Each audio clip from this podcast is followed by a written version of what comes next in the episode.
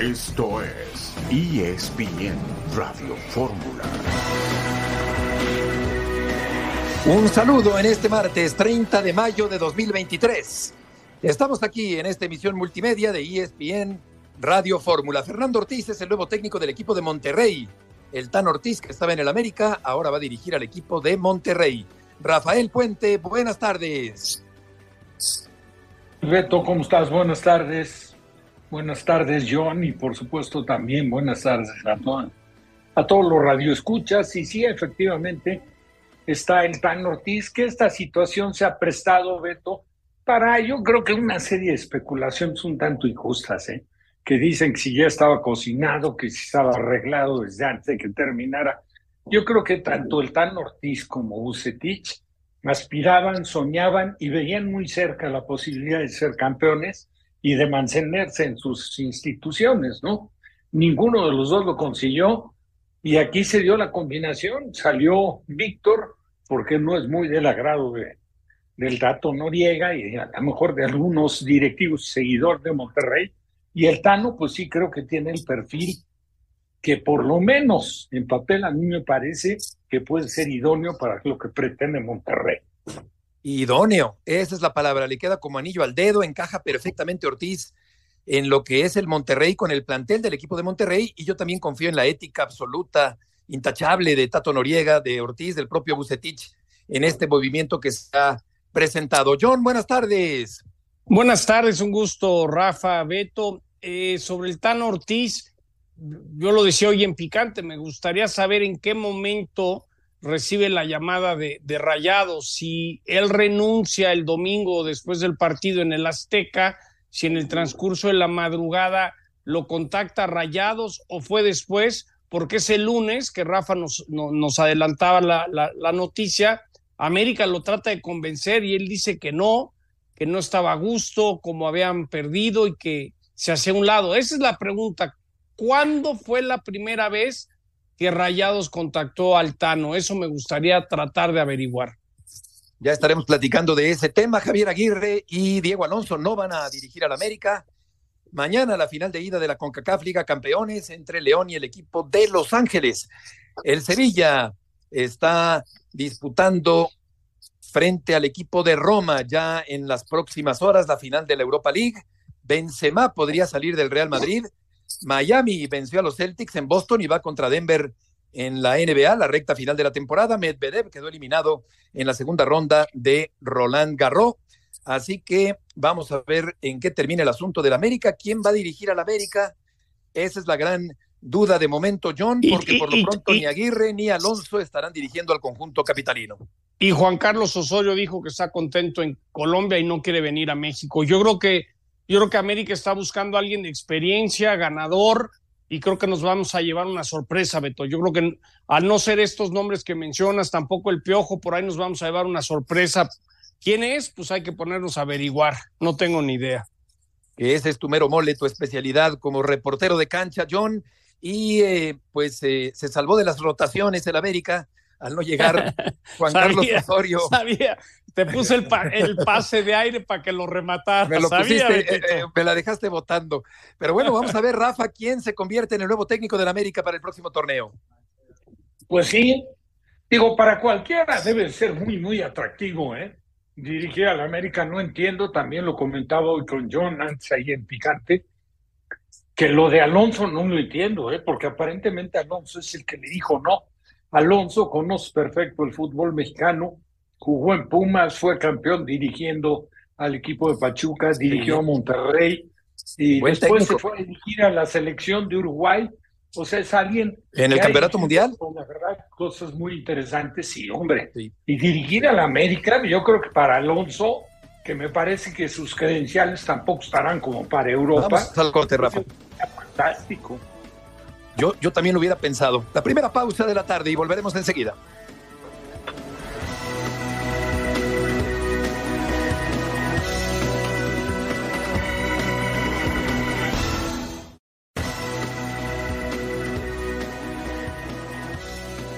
Estamos de regreso en esta tarde en la emisión multimedia de ESPN Radio Fórmula y Fernando Ortiz es el nuevo técnico del equipo de Monterrey. Oscar Gallardo allá en la Sultana del Norte. Oscar, qué gusto saludarte. ¿Cuáles son las condiciones del contrato de Ortiz como técnico del Monterrey? ¿Qué tal, Heriberto? Muy buenas tardes. Fuerte abrazo, amigos de ESPN Radio Fórmula. Por lo menos dos años se espera que el Tano Ortiz esté con los Rayados del Monterrey. Es el acuerdo en este contrato después de que América pues ya no continuará más con el Tano y que Monterrey ya terminó su relación laboral con Víctor Manuel Bucetich. La directiva del Monterrey espera lo antes posible al Tano Ortiz para presentarlo oficialmente en el Gigante de Acero. Sin embargo, por un tema de logística, por un tema de que Fernando Ortiz quiere llegar antes con su cuerpo técnico, pero por el tema de logística no se ha podido llegar a un acuerdo. El Tano estaría arribando hasta el próximo fin de semana a la Sultana del Norte para ya ser presentado entre viernes y máximo domingo. Fernando Ortiz ya estará en Nuevo León. Oscar, un abrazo. Estamos tratando de indagar cuándo fue la primera vez que hubo contacto de rayados con el Tano. ¿Qué, qué suena por allá? Qué gusto me da saludarte, John. Bueno, en el entorno de Fernando El Tano Ortiz, te puedo asegurar que está eh, contento por una nueva oportunidad en el fútbol mexicano, está feliz por llegar con el Monterrey. Sin embargo, está consciente que mucha de la información que se ha dado a conocer eh, no es la correcta. Ya estaremos esperando sus primeras declaraciones cuando llegue el próximo fin de semana, pero la realidad es que Monterrey estaba preparando la renovación con Víctor Manuel Bucetich, así lo tenemos entendido la idea era que Bucetich permaneciera en Monterrey, sin embargo, cuando se da la eliminación ante Tigres, bueno, pues se decide que Bucetich no continúe y ya piensan en el proyecto de Fernando Ortiz, ex director técnico del América. Y se puede decir que en el entorno del Tano Ortiz, él considera que mucha de la información que se dice no es la correcta, John.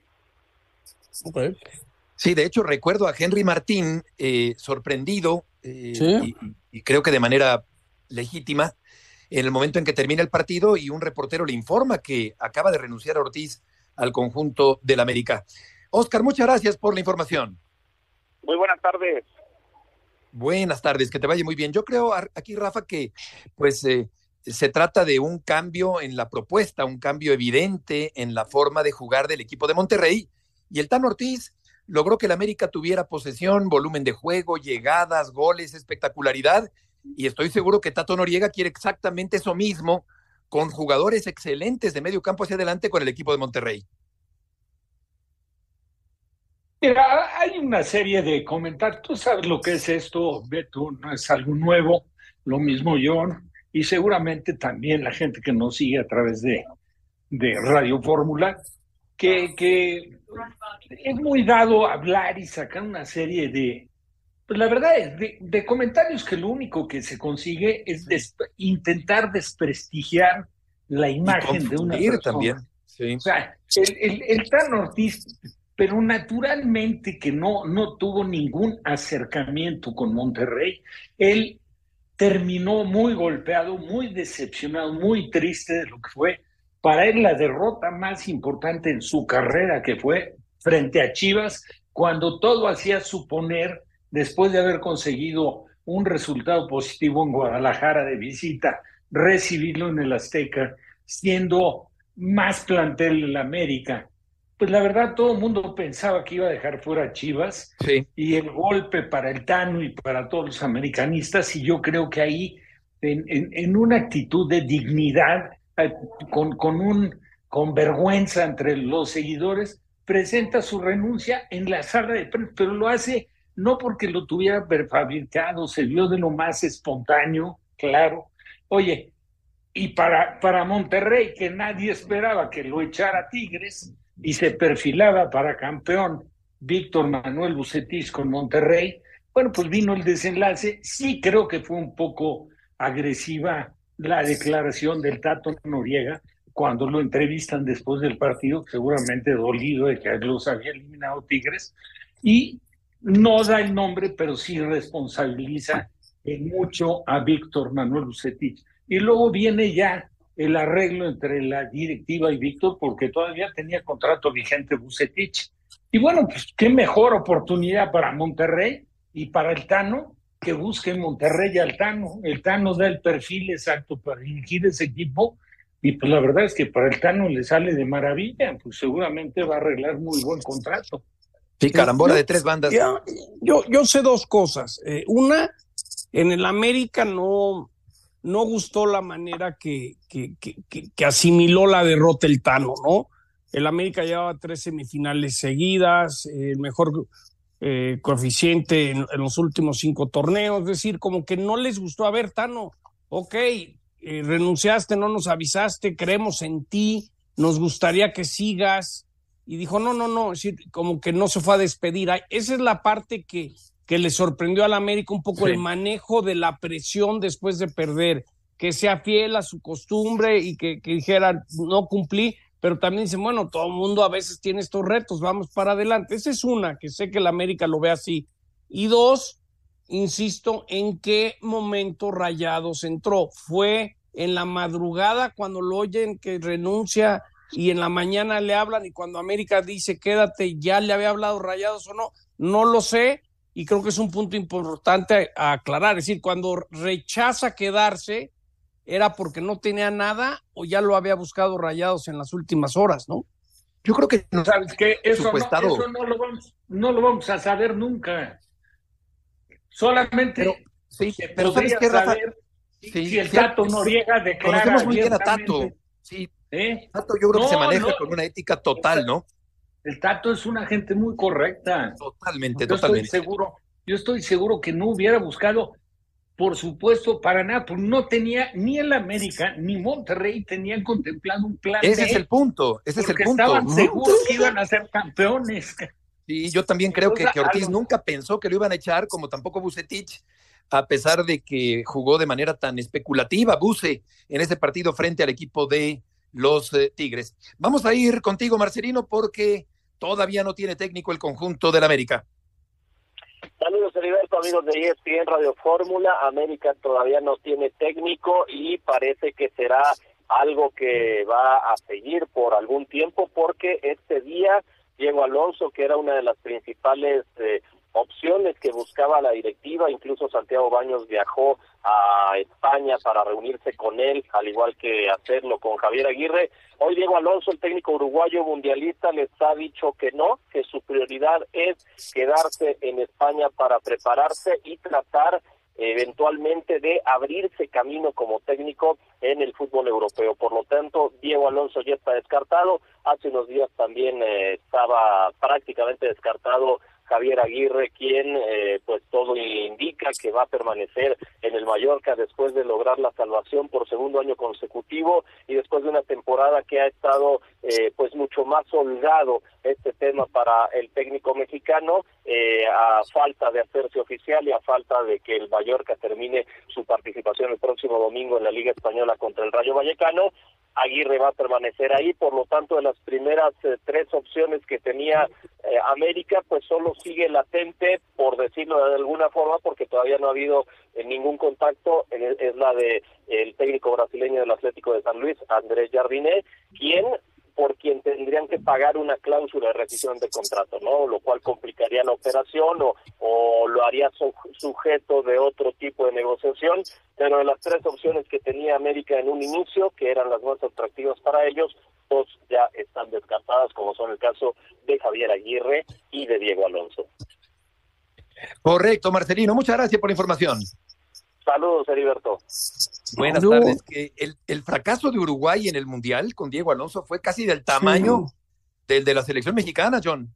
A mí me da el feeling, Beto. Eh, ahora sí que a veces como, como reportero te da un feeling y siento que la América, si no fue Osorio, si no fue Aguirre y no es Alonso, como que, que quizás volver a ver, bueno, qué hay de fuera, quién tiene experiencia en Europa, en Estados Unidos, en Sudamérica, es decir, ¿quién puede ser alguien que nos puede venir a ayudar a desarrollar a los jóvenes? Porque sé que es una prioridad en el América tratar de sacar jóvenes y que también sea un ganador. Entonces, yo creo que no sé quiénes son esos candidatos.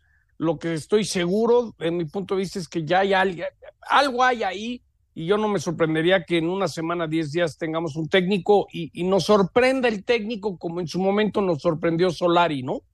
Sí, lo sorpresivo sería, Rafa, que fuera mexicano. Sí, yo no creo que va a ser. Mexicano no, ¿verdad, John? No, no tendría que eh, tendrían que buscar un arreglo con Hank para que regresara el piojo. Sería el piojo ya no lo quieren, en el buen sentido, no es que no quieran al piojo. En el América, la última vez que pregunté, sienten que, que las etapas del piojo ya, ya se cumplieron su ciclo. Por eso creo que el América va a traer algo, algo importante, pero de fuera. ¿no? Ese es, ese, ese es mi sentir. Bueno, pues. Yo Beto, que, que, que más o menos enfilen sus baterías con algo que corresponda a la exigencia del aficionado americanista. O sea, con todo respeto, el hecho de buscar, y mira que, yo lo aprecio muchísimo, me cae de, pero sensacional, es muy buen entrenador, pero para nada tiene el perfil como técnico para dirigir a la América por su estilo de juego es el Vasco Aguirre. no, te puedes dejar ir nada más por el nombre, sí tiene que buscar América algo de lo que consiguió, a lo mejor sin buscarlo tanto, y lo tenía en casa con el Tano Ortiz, porque hay que recordar que entró de interino. Vamos al corte. Entró como interino. Y ese Volveremos. Lo que buscaba América. Volveremos enseguida, después de este corte comercial.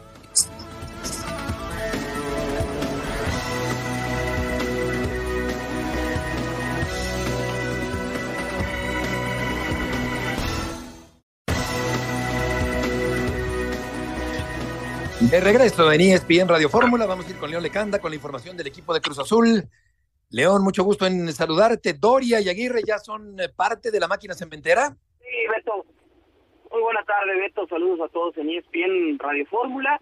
Pues Cruz Azul va a ser un equipo nuevo para el siguiente año, el siguiente año futbolístico, Beto. Ya son múltiples bajas las que tiene el equipo cementero todavía hay otros elementos que están hoy por hoy en el equipo y que pueden salir antes del inicio de la apertura 2023. Y por otro lado, varios refuerzos, ¿no? Ya habíamos confirmado lo de Carlos Salcedo, por supuesto también las negociaciones muy avanzadas con Santos Laguna para la llegada de Mateus Doria y Eduardo Aguirre, todavía no están cerradas estas contrataciones, pero avanzadas sí. Y también charlas con Fortaleza de Brasil, un equipo de la primera división, por un delantero de características eh, también de extremo, ¿no? El falso 9 no es un, killer, me dicen, pero un delantero con mucha habilidad que se llama Moisés Vieira, Beto, y están en charlas justamente tratando de llegar a un acuerdo económico tanto con el club como con el jugador, así que veremos un rostro diferente de Cruz Azul para el siguiente torneo. Mi querido León, un gusto saludarte. La semana pasada comenté aquí en el programa que me llegaba información que Chuy Corona podría acabar en Querétaro. ¿Tú qué sabes de eso? Ajá, sí, mira, yo, yo lo que platiqué con las fuentes, ¿no? Y el entorno del jugador, también hay que recordarle a la gente, Corona nunca ha tenido representante en su carrera, entonces las cuestiones contractuales las ha visto él siempre, ¿no? Desde que debutó en Atlas, se fue a Tecos y después a Cruz Azul. Y a mí lo que me dicen es que no está definido todavía, John, por el hecho de que Sebastián Jurado ha pedido su salida del equipo, ¿no? Está explorando la posibilidad de que llegue otra oportunidad laboral en un equipo donde pueda tener más minutos y donde de una u otra manera tenga más regularidad, cosa que en tres años y medio en Cruz Azul no ha podido tener por diferentes... Es real lo del interés de Querétaro, pero Chuy Corona está en Ixtapa en la pretemporada a la espera de que el club le extienda una oferta de renovación. Era algo semejante a lo del Cata Domínguez. Y lo que yo sé es que Ferretti, Tuca Ferretti le dijo a Chuy, tranquilo, estamos trabajando, o yo por lo menos directamente con la directiva, para lograr la renovación de contrato. Si es así, John, tiene que ver única y exclusivamente con la posible salida de Sebastián Jurado de equipo.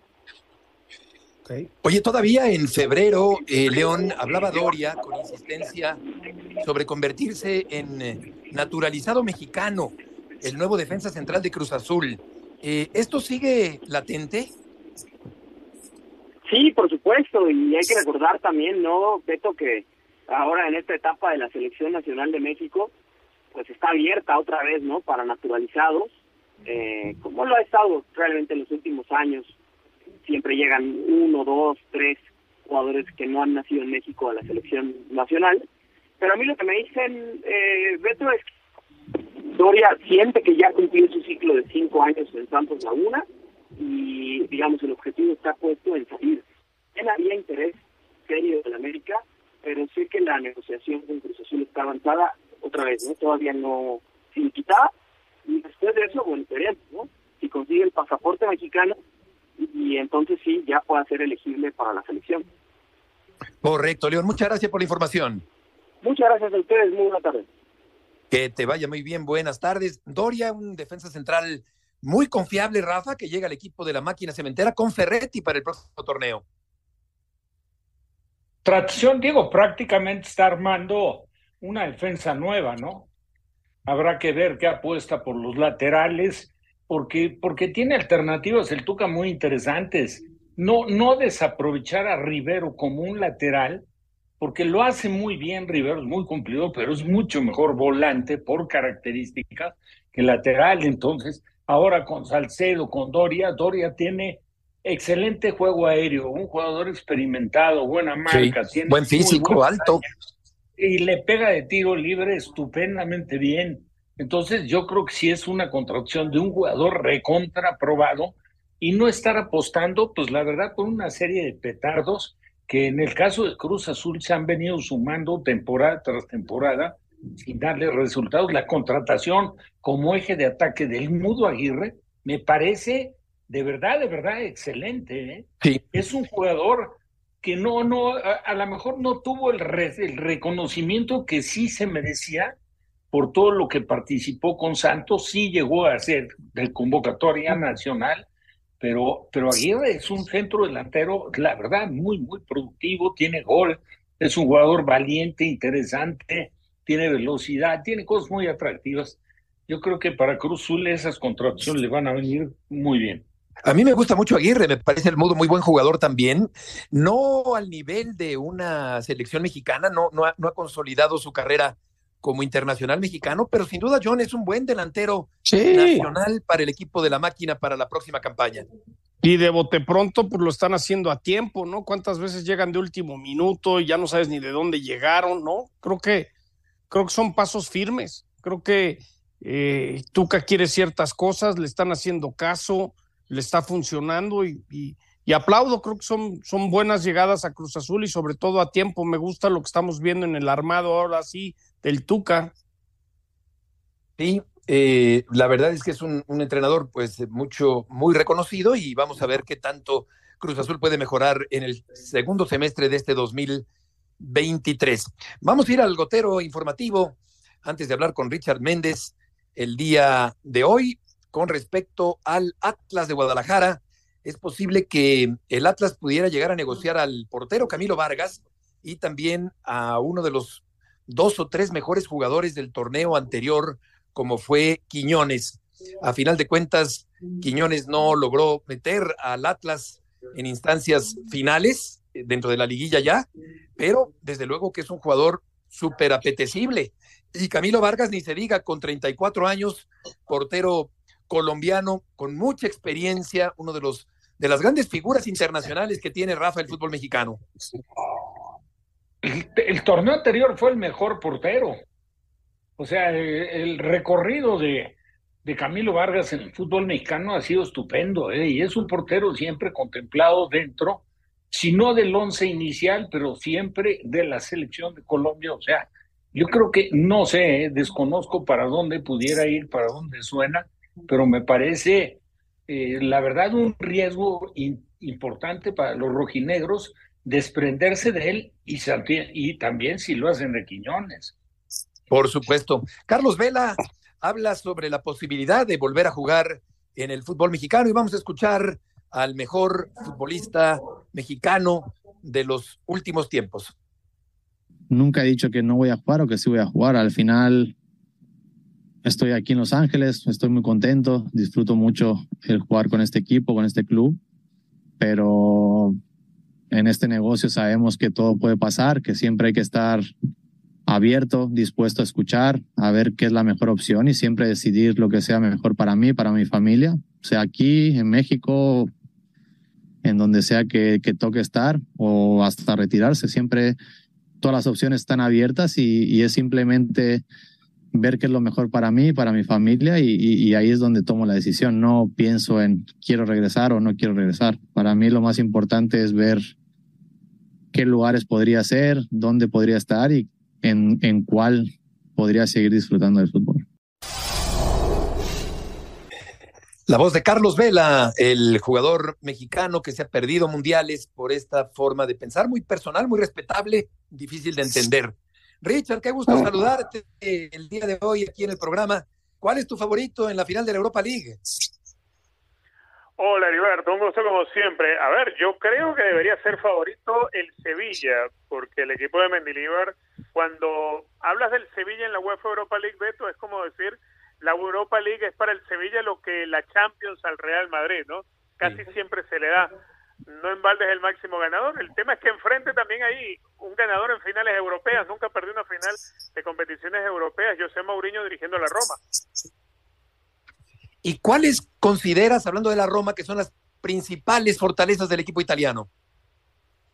Bueno, en principio, como todos los equipos de Mourinho, Beto, eh, el orden táctico, la ocupación de espacios, el ser muy paciente, eh, ha trabajado a lo largo de toda la temporada con esa línea de cinco, los tres centrales que acostumbra utilizar con Mancini, Smolin, Ibáñez, termina siendo un equipo bastante rocoso que no da concesiones al rival, pero que además, si logra tener en buena salud a Dybala, por ejemplo, se imagina uno que va a ser un equipo que va a poder encontrar transiciones rápidas y explotar la velocidad que tiene el inglés Abraham en el frente.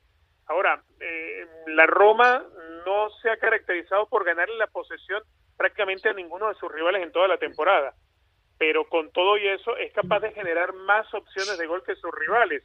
Es un equipo con, con, con mucho peligro cada vez que se le presenta una situación de contragolpe. Quizá para mi gusto, Beto, y quizá para el tuyo también, lo que le falta al equipo de Mourinho es un poquitito de pegada. En el partido contra el Leverkusen crearon 10, eh, 12 situaciones claras de gol y apenas pudieron meter una. Oye, Richard, nos queda un minuto nada más. Eh, ¿Crees que qué tanto crees que pese la presencia de Mou en esta gran final? Uy, muchísimo. José Mourinho, para empezar, que es un zorro viejo, ¿no? Para mí es uno de los de los mejores técnicos que hay en el mundo, sin duda alguna. Eh, más allá que sus equipos no jueguen espectacularmente, pero es un técnico capaz de sacar lo mejor de sus jugadores.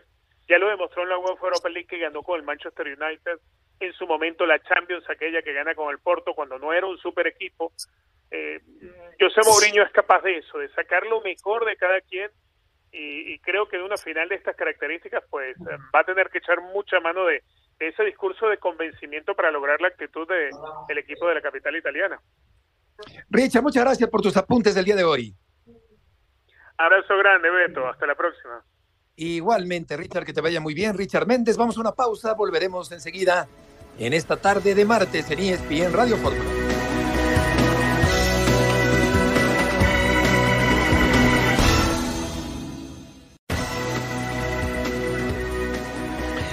De regreso en ESPN Radio Fórmula, Rafa, ¿cómo esperas el partido de la gran final de la Europa League entre Roma y Sevilla?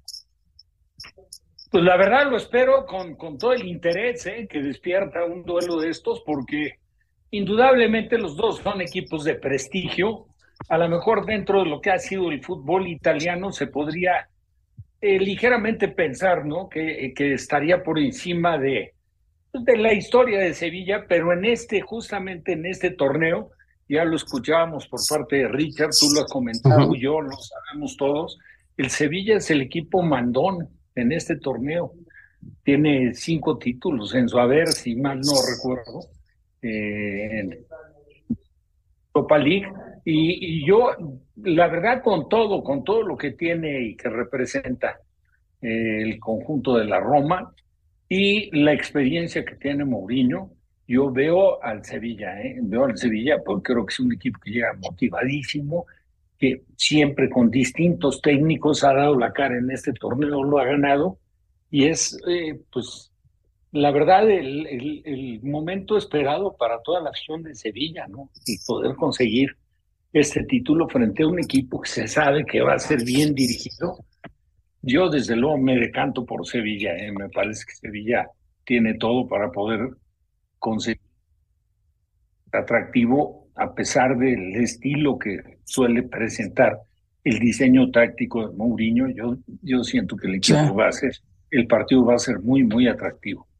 Veíamos los momios hoy en picante, Beto, con Rafa, y es muy pareja esta final. Por ahí creo que era Sevilla menos 130 y, y el otro menos 110. Es un volado, es decir, eh, si nos fijamos en el mundo de las apuestas, no sé por qué puede ser esos partidos que se empatan, se van a, la larga y, puede tardar un rato en definirlo. Pero bueno, ojalá se dé y hay que verlo en, en Star Plus, en ESPN, estar al pendiente de la transmisión. Claro que sí, ya que hablábamos de Carlos Vela, Larcamón, el técnico de León, dice que tiene las armas para neutralizar a este excelente jugador zurdo, muy consolidado del equipo de Los Ángeles en la gran final de CONCACAF. El Toluca terminó la venta de Carlos González a Cholos.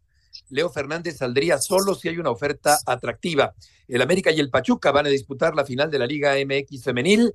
La selección mexicana sub-20 femenil avanza a semifinales en el premundial de la Confederación Norte Centroamericana y del Caribe de Fútbol. En el gotero internacional, Karim Benzema está valorando su futuro en el Real Madrid porque lo invitan a jugar en Arabia Saudita por 400 millones de euros. Vámonos. Contrato de dos años. ¿Qué te parece, John? Tú lo tiene que tomar. Es como cuando hay esos este, grandes empresarios que han sido CEOs por años y les dan su golden parachute, ¿no? Su, paracaídas de, despedida, pues ¿cómo no, ¿cómo no va a tomar 400 millones? ¿No? Lo tiene que hacer, ¿no? Como, como pasó con los Audis en el golf, con los de LEV. Pues Abraham Anser le dieron 60 millones de dólares, dijo, pues ahí se ven, yo quiero mucho el golf y la PJ Tour, pero pues la lana manda. Si le están ofreciendo eso, se tiene que ir. Sí, estoy de acuerdo. Carlo Ancelotti es el candidato número uno para reemplazar a Tite como entrenador de la selección de Brasil, dijo Ednaldo Rodríguez, el presidente de la Confederación Brasileña de Fútbol. La Juventus tiene la ventaja para fichar a Christian Pulisic, y Edwin van der Sar renunció como técnico del equipo del Ajax allá en Holanda, de tal manera que hay algunos cambios también en el fútbol internacional y Pulisic, un jugador súper peligroso, Rafa, en el panorama del fútbol internacional. Vivir una etapa crítica difícil, ¿no? Del Chelsea que acaba de anunciar la llegada de Pochettino. Hay que recordar que que de repente volvió ahí para ser técnico Lampard con la ilusión de que pudiera hacer algo en el torneo que estaba compitiendo en Champions y recuperarse un poco, por lo menos para meterse, ya de no avanzar en Champions, y meterse dentro de la Premier en los primeros sitios y poder garantizar su participación en Champions. Bueno, pues ya viene el cambio, ya se anunció lo de Pochettino, pero para Pulisic me parece que, que, que es muy interesante, ¿no? Muy atractivo ahora ir a buscar un espacio en el fútbol italiano con un equipo también de altísimo prestigio, la Juve, y que creo que por su estilo de juego y las características, lo que tiene ese equipo, a mí me parece que, le puede venir muy, muy bien al estadounidense.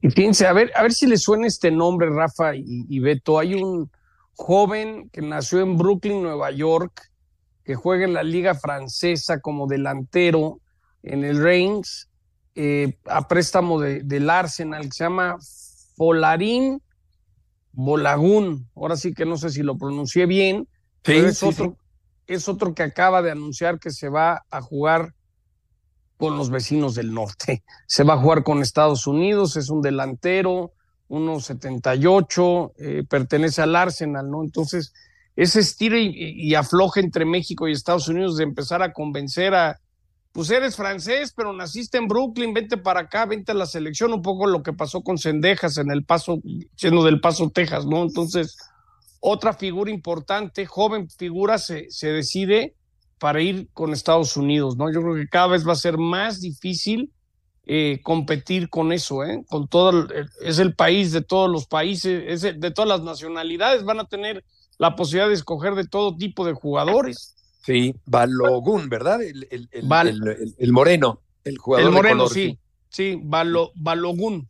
Balogun, correcto, correcto. Oye, ahí está Pablo Viruega, John, para hablar del NBA. Ah, sí, Rafa.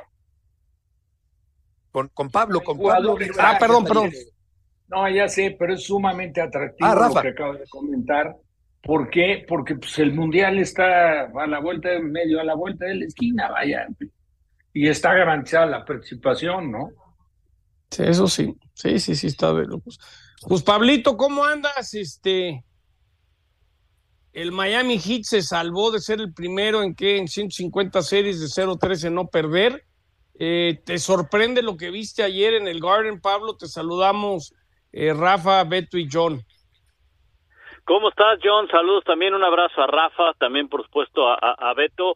Eh, me sorprendió porque yo creo que esperábamos un poco más. Yo creo que un juego 7, John, tú lo sabes, en, en, en, en la NBA todo puede llegar a pasar.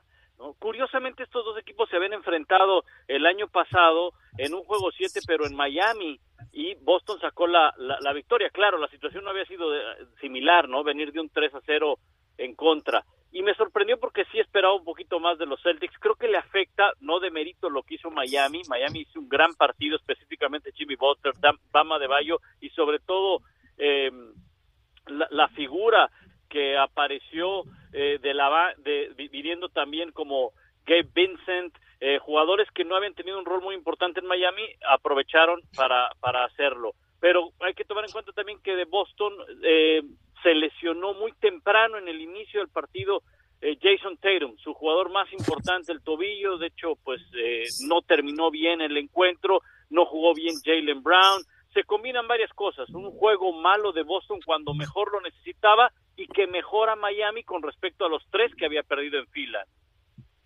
Pablo, ¿cómo ver los matchups? Un equipo de los Nuggets eh, invictos en los playoffs en casa, pero el, el uno a uno, ahora sí que el 5 contra 5, ¿cómo ver los enfrentamientos personales entre Miami y ahora Denver en la final? Me, me llama la atención eh, un, un duelo que va a ser muy difícil que pueda superar Miami y es la figura de Nikola Jokic.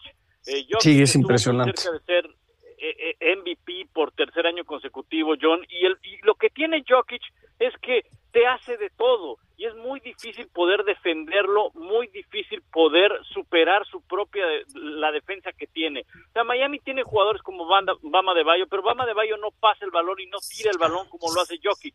Y el problema es el complemento que tiene Denver, porque no solamente es la figura de él, sino es el complemento. Un Jamal Murray que está jugando bastante bien, otros elementos como Porter Jr. que lo están haciendo bien. Entonces, si tú le quieres poner doble marca a un hombre, que es lo que tienes que hacer, ¿no? En este caso a, a Nikola Jokic, pues matemáticamente alguien te va a quedar libre. Y si alguien sabe pasar bien el balón es Jokic. Y tienes a Murray, tienes a otros elementos con los cuales Denver creo que puede hacer mucho, mucho daño. Por algo Denver sale como favorito para ganar. Tú que le sabes a esto, John, eh, Miami es creo que más 300, más 350 para ganar la, la, la final de la NBA, es decir, sale como favorito el equipo de, los Nuggets de Denver. El favorito para ser el MVP es Nikola Jokic. El que le sigue es Jamal Murray, o sea, estás hablando de que los dos MVPs pues van caminados al equipo ganador según las apuestas, ¿no? Sí, y con respecto a los Nuggets, eh, con todos estos días que lleva sin jugar, Pablo, ¿crees que eso le afecte o le beneficie? Mira, yo creo que le va, le va, le va a ayudar en este sentido. Van a estar más descansados. Eh, Miami tuvo que viajar a, a, a Boston. Eh, de hecho, ya tenían su vuelo reservado para Denver, no por, no por eh, ser menos a los Celtics, simplemente por una cuestión de logística. Si no ganaban el partido se cancela y ya está, ¿no? Eso se hace en todos lados, más cuando estás cubriendo una serie, ¿no? Pues de inmediato ya tienes tu, tu, tu vuelo reservado para donde te toque ir.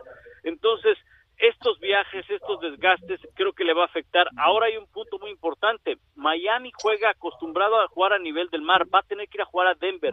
Y lo vimos contra los Lakers, claro, los Lakers con dos jugadores de más de 30 años, sobre todo LeBron James. La, la, la altitud que hay en Denver les llega a afectar en el tercero y en el último cuarto.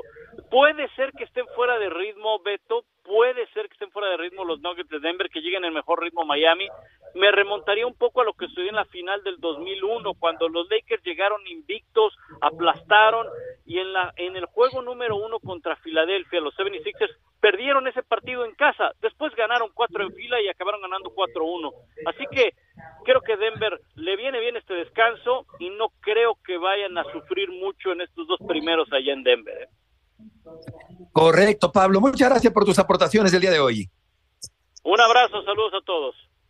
Que te vaya muy bien las finales del NBA por la pantalla de ESPN. Los padres incorporan al receptor dominicano Gary Sánchez. Bob Myers, arquitecto de los Warriors, ha renunciado a su puesto. Los 76ers contratan a Nick Nurse como coach. El brasileño Thiago Seibot-Wild, número 172 del mundo, eliminó a Medvedev, el sembrado número 2. De ese tamaño, la sorpresa. Y Krejikova, la ganadora de Roland Garros de 2021, cayó en la primera ronda del torneo frente a Lesia Tsurenko. La CONADE otorga apoyo a atletas mexicanos para Juegos Centroamericanos y del Caribe 2023. El equipo estadounidense de básquetbol jugará un partido de exhibición contra Puerto Rico el 7 de agosto. Así que son notas del gotero internacional. Y vamos contigo, Alex Pombo, eh, porque nos quedamos un poco desconcertados con la actuación de Checo allá en Mónaco. ¿Cuál es tu opinión? ¿Qué tal, Beto? Un gusto saludarles y definitivo, yo creo que hasta mismo Checo quedó desconcertado porque después de la victoria del año pasado todos esperamos que por lo menos peleara en el podio. Mira, yo creo que fue un error eh, eh, de presión que cometió Checo. Hemos visto que Verstappen volvió a encontrar ritmo y le faltaba encontrar otra vez a Checo ese ritmo arriesgó un poco en esa clasificación uno que a mí me llama la atención porque el tiempo que estaba haciendo de 1.13 era lo que estaban haciendo el día viernes y desafortunadamente tiene ese contacto y le complica todo el fin de semana. Arrancar en Mónaco, eh, Mónaco atrás es como si fueras en el viaducto y quieres ir con el grupo de adelante, es imposible pasar. no, pues sí, con esos carriles tan angostitos, Rafa. ¿Quién sabe? Pues que Rafa se lo logre. ¿eh? no, pues yo digo, muchísimo porque si algo ha distinguido a Checo, digo, aparte de ser siempre catalogado como un piloto rápido, te, saludo Alex, eh, ha sido el, adaptarse muy bien a los circuitos callejeros, ¿no? Porque ha obtenido muy, muy buenas actuaciones en, este, en el circuito, ha conseguido éxito, recientemente lo consiguió, antes por supuesto de la de Mónaco, ¿no? Que es la carrera que todo piloto de Fórmula 1 ilusiona ganar. Pero sí, sí, lo responsabilizo a él, porque pues en realidad no fue tema ni de errores como sí se presentó Alex en Ferrari, en lo que fue la estrategia, por ejemplo, para Carlos Sainz, que sí le afectó, que podía haberse incluso peleado la posibilidad del podio en un tercer lugar y se fue hasta el octavo. ¿Sabes qué siento, Rafa? No se ha hecho y él no ha comentado nada y yo creo que a todos nos ha pasado a 60 kilómetros por hora. Si ves cuando tiene el accidente, viene un auto eh, de, saliendo de los pits, estoy seguro que él distrajo la mirada una fracción de segundo hacia la derecha y cuando regresó ya se había pasado en su referencia de frenada, en su línea y Mónaco no perdona. Por eso tiene ese contacto y, creo que de ahí se complica. Para mí fue una distracción de una milésima de segundo con el auto que tenía del lado derecho y se complicó todo. a final de cuentas, si te pones a ver, Alex, incluso los punteros, ¿cuántas veces tocaron o rozaron los muros, eh? Sí, sí, totalmente. Y es que en Mónaco es milimétrico. Y te voy a decir, eh, eh, pues los que han tenido la fortuna de visitar Mónaco, es una pista que en la tele se ve ancha, pero cuando vas por las calles de Mónaco es muy, muy angosta. Yo tuve la fortuna de estar en un par de ocasiones cuando estuve con el equipo Speed de Fórmula 1 y cuando corrió Ross McLeod, te acuerdas allá por, que habrá sido por el 93, por ahí, y es una pista muy angosta. La tele, la verdad, la hace verse mucho más ancha y no te permite errores. Por eso es que todos van al filo, así rozando prácticamente donde no cabe una hoja entre el riel y la llanta. Sí, pues eh, una, una situación muy particular la que se presentó justamente que nos describe que nos describe Alex en esta en esta recta final. ¿Tú crees que Alonso termine por ubicarse segundo en, el, en la clasificación de conductores? Mira, siendo muy honestos, eh, hemos hablado que Max Verstappen es dos, tres décimas más rápido, tres a cuatro décimas más rápido que Checo. Yo creo que ahorita Checo tiene que tranquilizarse un poco y preocuparse más por Alonso, porque Alonso va por el segundo lugar y, y definitivamente viene muy fuerte, muy consistente y una vez más lo decimos, Checo tiene que ser consistente todo el año. Sí, desde luego. Alex, muchas gracias por tus aportaciones del día de hoy. Saludos, abrazo. Igualmente, Una- buenas tardes. Sí, Una notita- un La baja una de notita, una notita de NFL, Gerard Hopkins, que lo dejó libre Arizona, a partir de hoy ya puede firmar con cualquier equipo. De Sean Watson, quarterback de Cleveland, dice, me encantaría jugar con DeAndre Hopkins. Hopkins es un gran receptor. Eh, algo pasó que, que ya no quería estar en Arizona, entonces veremos dónde termina este receptor DeAndre Hopkins en la NFL, que estamos a 100 días de que comience la National Football League. Y a 30 segundos de que se termine el programa, así que vámonos, vámonos preparando. y a para dos decir- minutos de un chilpachole, ¿no? ¿Cómo es eso, Beto? Sí, exacto, unas milanesitas con empanizadas, ¿no? ¿O, o qué, qué te late? Y a ti, Rafa. Me parece perfecto. Unas albóndigas, ¿no, Rafa? No, de lujo, al chipotle me encantaría. Uy, pues sí, Uf, con, con una tortilla. tortilla fresca. No, no, una tortilla española. Bueno, como las Pepe. provecho, buenas tardes y hasta mañana. saludos. Un abrazo. Igualmente.